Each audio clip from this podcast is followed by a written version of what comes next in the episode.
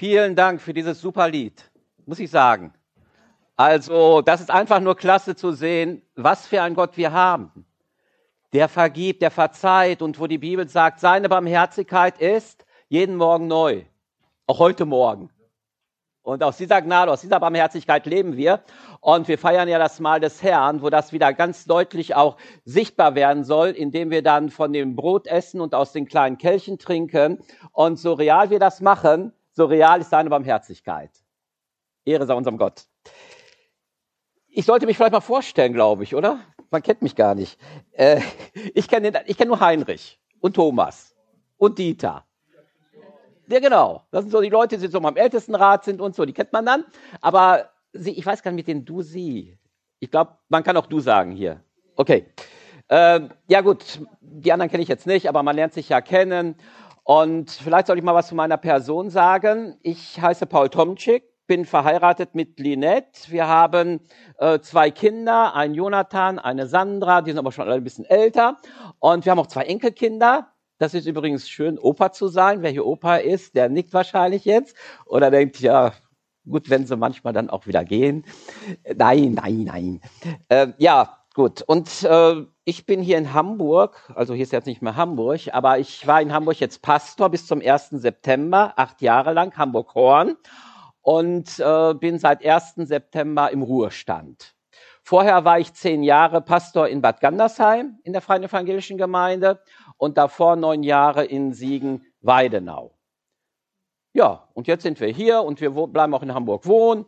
Und äh, Thomas traf ich beim Ältestenrat und der hat mir ein bisschen was von der Predigtsituation hier erzählt. Und dann habe ich so irgendwie den Eindruck gehabt, ich, ich sollte mal hier hinkommen und predigen. Und so bin ich jetzt heute hier. Okay, danke. Ich sage uns ja nichts Neues, beziehungsweise wir erleben das ja alles, diese Zeit mit seinen ganz schlimmen, schlimmen Herausforderungen, Situationen, Nöte, Probleme, Krisen, Kriege, ob das jetzt äh, der fürchterliche Ter Terrorangriff auf Israel ist oder der immer schlimmer werdende Antisemitismus in unserem Land oder auch der Krieg in der Ukraine oder die Migrationskrise, Wirtschaftskrise, Klimakrise. Bei all dem kann einem ja eigentlich nur Angst und Bange werden. Und dann haben wir auch so unser persönliches Leben. Und da gibt es sie ja auch, die, die Krisen, die Probleme, die Schwierigkeiten. Und wir wissen ja, als Christen sind wir davon ja auch nicht verschont. Und dazu kommt ja noch, wenn ich Christ bin, dann habe ich manchmal auch noch auf einer anderen Ebene, ähm, wo ich Schwierigkeiten bekomme, weil meine Liebe zu Gott und meine Liebe zu seinem Wort mich manchmal auch dazu bewegt, gegen den Strom zu schwimmen. Und das kann dann sein, dass ich dann abgestempelt bin oder als ewig Vorgestriger verlacht werde kannst du mit leben. Und aber manchmal ziehen, entziehen sich auch äh, Nachbarn und Freunde und das tut dann schon weh. Und bei all diesen globalen und auch persönlichen Problemen und Schwierigkeiten sind wir Christen ja nicht, weiß nicht, ich, ich behaupte mal alle, ich behaupte jetzt mal alle Christen sind ja auch nicht diejenigen, die alles mal so wegstecken und, und, und so, so locker verkraften. Auch Christen brauchen Stärkung. Stärkung auch in ihrem Christsein. Und der Apostel Paulus, der wusste das der wusste, hey, die Leute, die brauchen wirklich Stärke. Und die lebten ja in einer Zeit, äh, da war, war ja auch Verfolgung da. Ich meine, heute gibt's auch Verfolgung. Zwar nicht in unserem Land, in anderen Ländern, aber die Christen damals, die waren ja noch sehr herausgefordert, auch was äh, von dieser politische Druck, der teilweise auch von den römischen Cäsaren auf sie gelegt war. Und er gibt ihnen also immer wieder äh, Hilfestellung an die Hand und, und zeigt ihnen, wie sie also auch, äh, ja, wie sie da durch diese Zeit kommen, aber vor allem allen Dingen auch, wie sie gestärkt werden. Und ein Text dazu finden wir im zweiten Thessalonischer Brief in den Kapitel 3 in den Versen 1 bis 5. Die fünf Verse möchte ich uns einmal vorlesen. Wer eine Bibel dabei hat, schlägt sie auf. Ich war noch in einer Gemeinde, genau, und wer ein Smartphone hat, schaltet ein. Das ist wichtig. Ne? Aufschlagen, einschalten. Und zwar äh, erst 2. Thessalonicher 3, 1 bis 5. Weiter, liebe Brüder, betet für uns, dass das Wort des Herrn laufe und gepriesen werde wie bei euch. Und dass wir erlöst werden von den falschen und bösen Menschen. Denn der Glaube ist nicht jedermanns Ding. Aber der Herr ist treu, der wird euch stärken und bewahren vor dem Bösen. Wir haben aber das Vertrauen zu euch in dem Herrn, dass ihr tut und tun werdet, was wir gebieten. Der Herr aber richte eure Herzen aus auf die Liebe Gottes und auf die Geduld Christi. Also Paulus zeigt uns hier drei Dinge auf, wodurch wir Stärkung in unserem Christsein erleben. Das erste wäre, halte am Gebet fest, Verse 1 und 2. Das zweite, halte an der Treue Gottes fest, Vers 3. Und das dritte, halte an dem apostolischen Wort fest. Das wären dann die Verse 4 und 5. Das erste, also halte am Gebet fest, Vers 1 und 2. Weiter, liebe Brüder, betet für uns, dass das Wort des Herrn laufe und gepriesen werde wie bei euch und dass wir erlöst werden vor den falschen und bösen Menschen, denn der Glaube ist nicht jedermanns Ding. Jetzt schrieb der Apostel Paulus diesen zweiten Thessalonischer Brief an die, also von Korinth aus in den Jahren 50 und 51. Und er bittet die Gemeinde jetzt hier darum, um Fürbitte. Sie mögen also darum beten, dass die Verkündigung des Evangeliums Frucht bringt. Das heißt, dass Leute zum Glauben kommen, dass sie sich, dass sie sich dem Evangelium öffnen, dass sie sich bekehren, dass sie sich hinwenden, wie die Thessalonicher das getan haben, hat er dem ersten Thessalonicher Brief geschrieben. Ihr habt euch abgewendet von den Götzen zu dienen dem lebendigen Gott. Aber möchte haben, das möchten wir ja auch. Und dann sagt er, ja, komm, Leute, betet dafür, dass das passiert. Denn er hat ja auch an anderen Orten erlebt, dass das ja nicht so ist. Wenn wir die Apostelgeschichte sehen, wir da auch andere Beispiele als Thessalonich. Und äh, er sagt das ja so, ja, dieser Widerstand hat er dann mit diesem einen Satz gesagt, der Glaube ist nicht jedermanns Ding. Und jetzt kannst du ja mal so deine Umgebung einblenden und du sagst vielleicht, ja, mein Nachbar, Kollege, was weiß ich alles, der Glaube ist nicht sein Ding. Ja. Aber Paulus sagt, hey, nimm mich mit hinein in dein Gebet. Nimm mich mit hinein in dein Gebet. Dass Gott Türen öffnet, dass Menschen, wie gesagt, ihn finden. Und ja, stellt sich manchmal schon die Frage, Warum, warum fordert Paulus denn zu so einem Gebet auf? Warum überhaupt beten? Tut Gott nicht ohnehin, was er will, mit oder ohne unsere Gebete? Aber, ihr lieben Mitchristen, so spricht der Fatalismus. Aber so spricht niemals die Gemeinde Jesu. Wisst ihr, was ein Fatalist ist? Jemand, der sich dem Schicksal ohnmächtig ausliefert, sich ausgeliefert fühlt, der an die unabänderliche Macht des Schicksals glaubt. Aber Christsein und Fatalismus haben nichts miteinander zu tun. Und diese resignierte Aussage, ja, dass Gott sowieso alles tut, was er will, ob mit oder unser Gebet, ich will euch das sagen, das scheidet für uns Christen aus. Warum?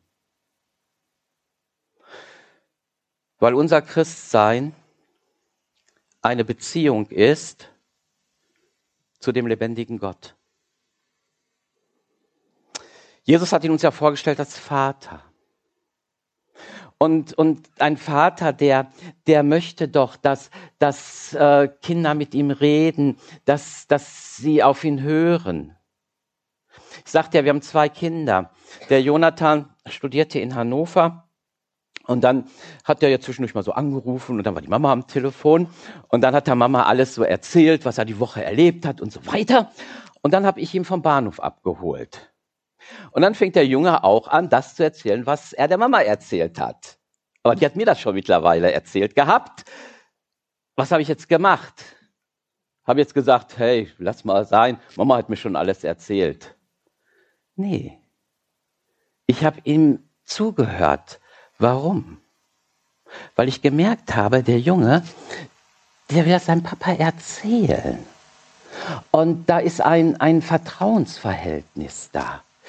Ich, ich habe ihn, hab ihn so gerne zugehört, obwohl ich wusste ja schon alles. Ne? Aber Gott weiß doch auch alles. Meine Güte, der weiß es Gott, Gott ist allwissend. Aber er freut sich, hallo, er freut sich, wenn du mit ihm redest. Und so ist Gebet zu sehen. Auf dieser, dieser persönlichen, dieser, dieser Schiene der persönlichen Beziehung zu Gott. Denkt an das Vater unser, wie Jesus uns das gelehrt hat. Vater unser, der du bist im Himmel. Okay, also haltet am Gebet fest. Die persönliche Beziehung ist da. Die Sünde trennt uns nicht. Das Blut Jesu Christi macht uns rein von aller Sünde. Nur natürlich, wenn wir sündigen, so haben wir auch unsere Sünde zu bekennen. Aber dann 1. Johannes 1, Vers 9. Wenn wir unsere Sünde bekennen, so ist er treu und gerecht, dass er uns vergibt und reinigt uns von aller Ungerechtigkeit. Ich hatte es ja schon gesagt, das Leben zeigt sich ja oft von der schwierigen Seite. Und ich ja, möchte uns da auch an dieser Stelle noch mal ermutigen oder ja, dass dieses diese Gebetsgeschichte. Deshalb habe ich auch dieses Bild ausgeteilt, weil das finde ich so total klasse. Dieser arme Kerl, der da diesen Schweiß gebadet, da diesen diesen diesen Berg da erklimmt und kapiert nicht, dass da etwas ist, nämlich die Möglichkeit des Gebetes. Da bekommt eine Christin vom Arzt gesagt, dass sie nur noch ein halbes Jahr zu leben hat. Da haben sich also der Bauchraum, der Bauchraum war voller Metastasen. Und vor einem halben Jahr, vor einem halben Jahr, da sagten die Ärzte ihr noch, ja, äh, der Tumor wäre zurückgegangen, ist alles gut und ich weiß, wir haben uns gefreut und, und Gott gedankt und gelobt. Und dann das, halbes Jahr später. Und sie erzählte mir, wie sie mit Gott gerungen hat. Und das ist auch berechtigt. Und, und Gott, was soll das? Und, und jetzt sind wir sie mit Gott wirklich da, ja, kannst, kannst ja nicht kapieren. Da, da sagen die Ärzte, hey, der Tumor, das, das, das, das ist alles okay soweit. Und ein halbes Jahr später kriegt sie die andere Diagnose. Aber dann hat sie mir gesagt, wir sprachen so, ne? Ähm, aber jetzt bin ich damit durch, auch so dieses, dieses, diese Anklage Gott gegenüber. Ich weiß, er wird es recht machen. Sagt, sagt sie so, vielleicht schenkt er mir noch äh, einige Jahre, aber vielleicht holt er mich auch bald nach Hause. Und vor sechs Wochen ist sie dann nach Hause gegangen. Aber was ist hier abgelaufen? Warum hat sie diesen, diese, diese Aussage so machen können, ich bin jetzt damit durch und weiß, Gott wird es recht machen? Weil sie in dieses Saal des Gebetes gegangen ist. Weil sie in das Saal des Gebetes gegangen ist und weil sie sich am Gebet festgehalten hat. Und wir haben ja auch gerade dieses Zeugnis hier vom Bernd gehört. Ist genau das Gleiche. Deswegen denken wir nach Seil halten wir uns daran fest. Ist leichter gesagt als getan. Super Lied übrigens, lege deine Sorgen nieder. Auch manchmal leicht gesungen. Aber weißt du, der Jesus hat gesagt, wir brauchen keinen großen Glauben. Was hat er gesagt? Wie ein Senfkorn. Und wenn du dir mal die Senfkörner von Israel anschaust, die sind noch viel kleiner als die in unseren Gurkengläsern. Das heißt, Herr, ich glaube, hilf meinem Unglauben. Dieses, dieses, ich, ich, ich kapiere gar nichts mehr. Aber ich, ich, ich, ich, ich, ich, ich, ich möchte, ja, ich glaube, hilf meinem Unglauben und, und auch dieses Wissen, ne, äh, das geknickte Rohr wird er nicht zerbrechen. Wird er nicht kaputt machen, wenn du vielleicht total angeknickt bist. Du bist ein Gott, ja, der mich sieht. Und deswegen mit unserem kleinen Glauben. Und wenn er so, ja, nochmal zurück, wenn er nicht groß ist. Aber es ist so, der Vater im Himmel, der hört dich, der weiß um dich.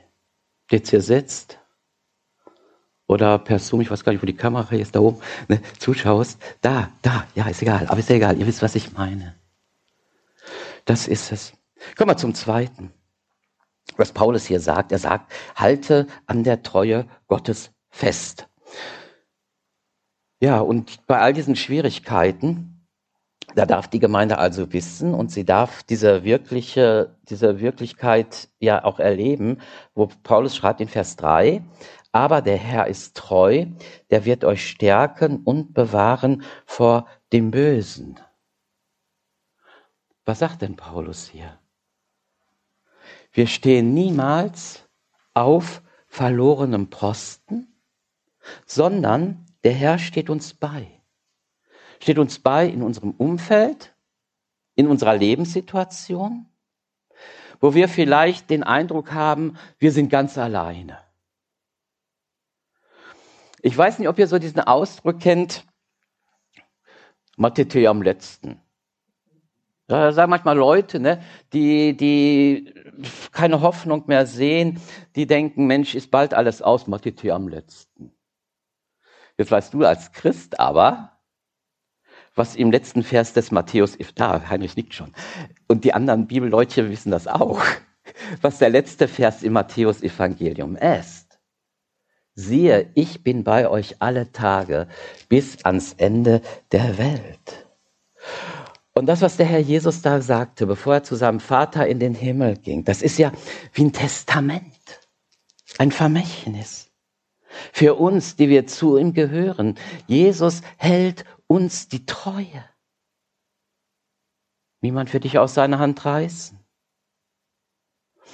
Und die Treue Gottes, da gibt's, hat ja Gott so ein Zeichen gegeben. Wir kennen ja diese Geschichte von, von Noah, diesen, diesen Regenbogen, den wir immer nur so halb sehen, aber eigentlich ist der ja äh, ganz rund und zeigt einfach, äh, ja, wie Gott also gesagt hat, wenn ich den Regenbogen sehe, möchte ich nicht, werde ich nicht die Erde, äh, soll also Saat und Ernte, äh, Hitze und so, also ihr wisst, was ich meine. So, okay.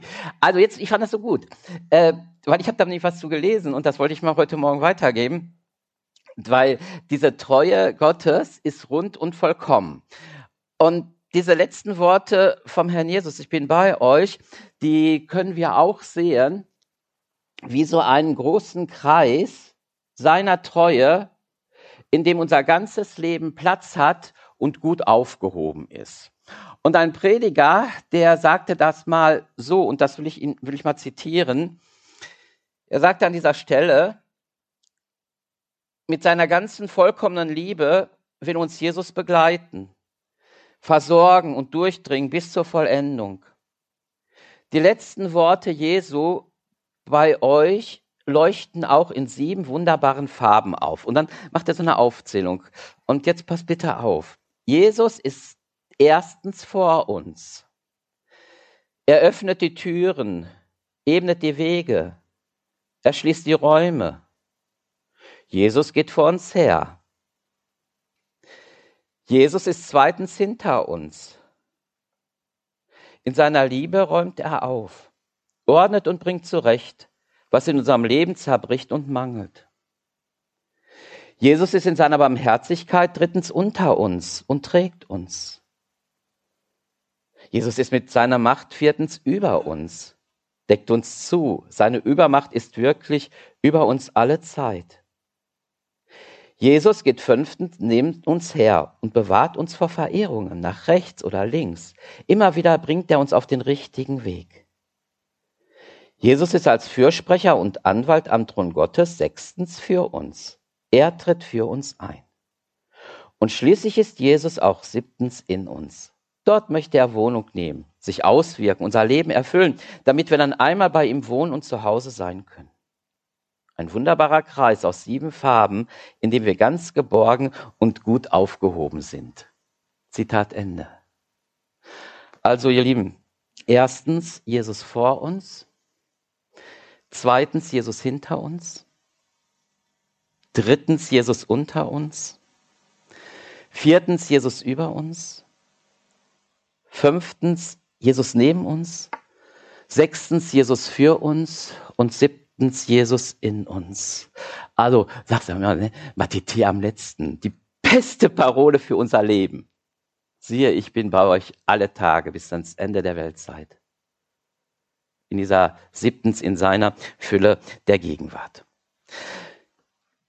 Paulus schreibt jetzt auch noch, aber der Herr ist treu, der wird euch stärken und bewahren äh, vor dem Bösen. Und das ist ja diese Thematik, dass Jesus wirklich zu uns steht, hatten wir gerade schon gesagt, dass er uns treu ist, dass er uns äh, nicht, dass er nicht zulässt, dass äh, der Satan uns zu Fall bringt. Und der Böse, das ist ja der Satan selbst.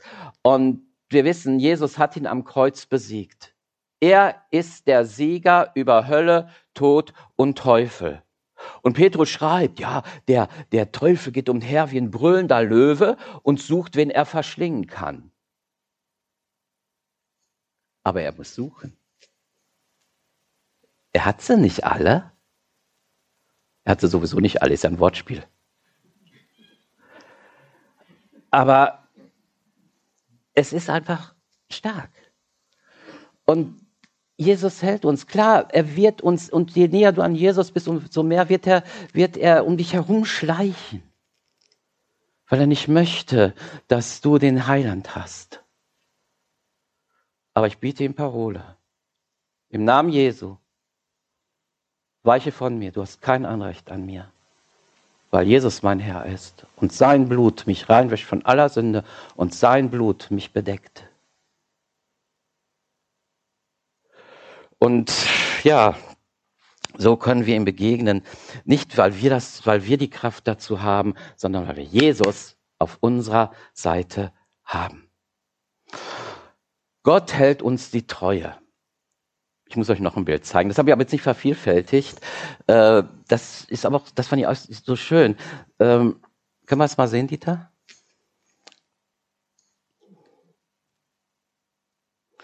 Du kannst da wirklich auf so einen, so, einen, so einen Felsen da sitzen und die Haie um dich herum schwimmen sehen. Und du vergisst die Treue Gottes, diese Leiter, die da ist, die über dich ist. Und hier sind wir wieder bei diesem, wie auch bei dem Gebet, wie auch bei dem Seil. Dass ich es ergreife, dass ich hochklettere. Ich weiß nicht, ich bin ja so ein Mensch, bei dem die Gefühle manchmal so Achterbahn fahren. Ich weiß nicht, vielleicht seid ihr alle so, sitzt, so gesittigt hier in, in Schneverding und habt nicht so dieses Hoch und Tief und Hoch und Tief von Gefühlsleben. Ähm, aber ich gehöre zu diesen Menschen. Das ist nicht schön, das manchmal nervt das auch. Aber wisst ihr, was mir geholfen hat? Eine Aussage, die ich äh, gehört habe, ich weiß auch gar nicht mehr, von wem die war. Äh, der hat gesagt, wenn mein Gefühl sagt gleich tausendmal Nein, sein Wort soll doch gewisser sein. Verstehst du? Wenn mein Gefühl sagt gleich tausendmal Nein, sein Wort soll doch gewisser sein.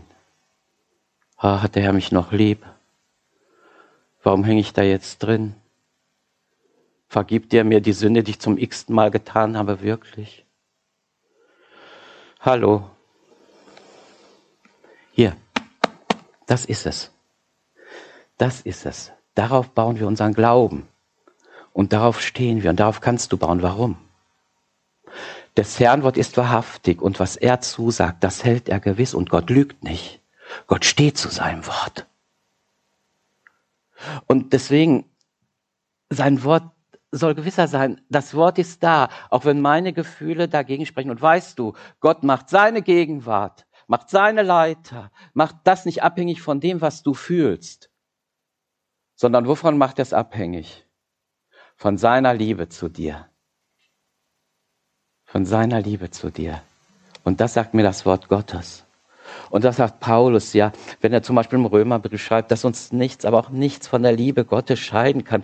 Römer 8 dann ab, ab Vers 35 und, und wo das dann so aufzählt, weder Hohes noch Tiefes, weder mächtige Gewalten, weder äh, Gegenwärtiges noch Zukünftiges. Also Gegenwärtiges, das ist ja unsere, das ist deine jetzige Situation, das ist das Gegenwärtige. Auch das kann ich nicht scheiden von der Liebe Gottes. Weißt du das?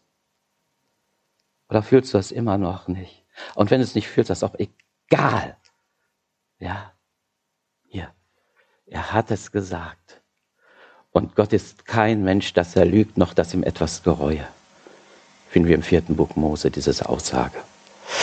Okay, und damit sind wir auch beim dritten, bei diesem Halte dich an das apostolische Wort fest. Paulus schreibt Vers 4. Wir haben das Vertrauen zu euch in dem Herrn, dass ihr tut und tun werdet, was wir gebieten.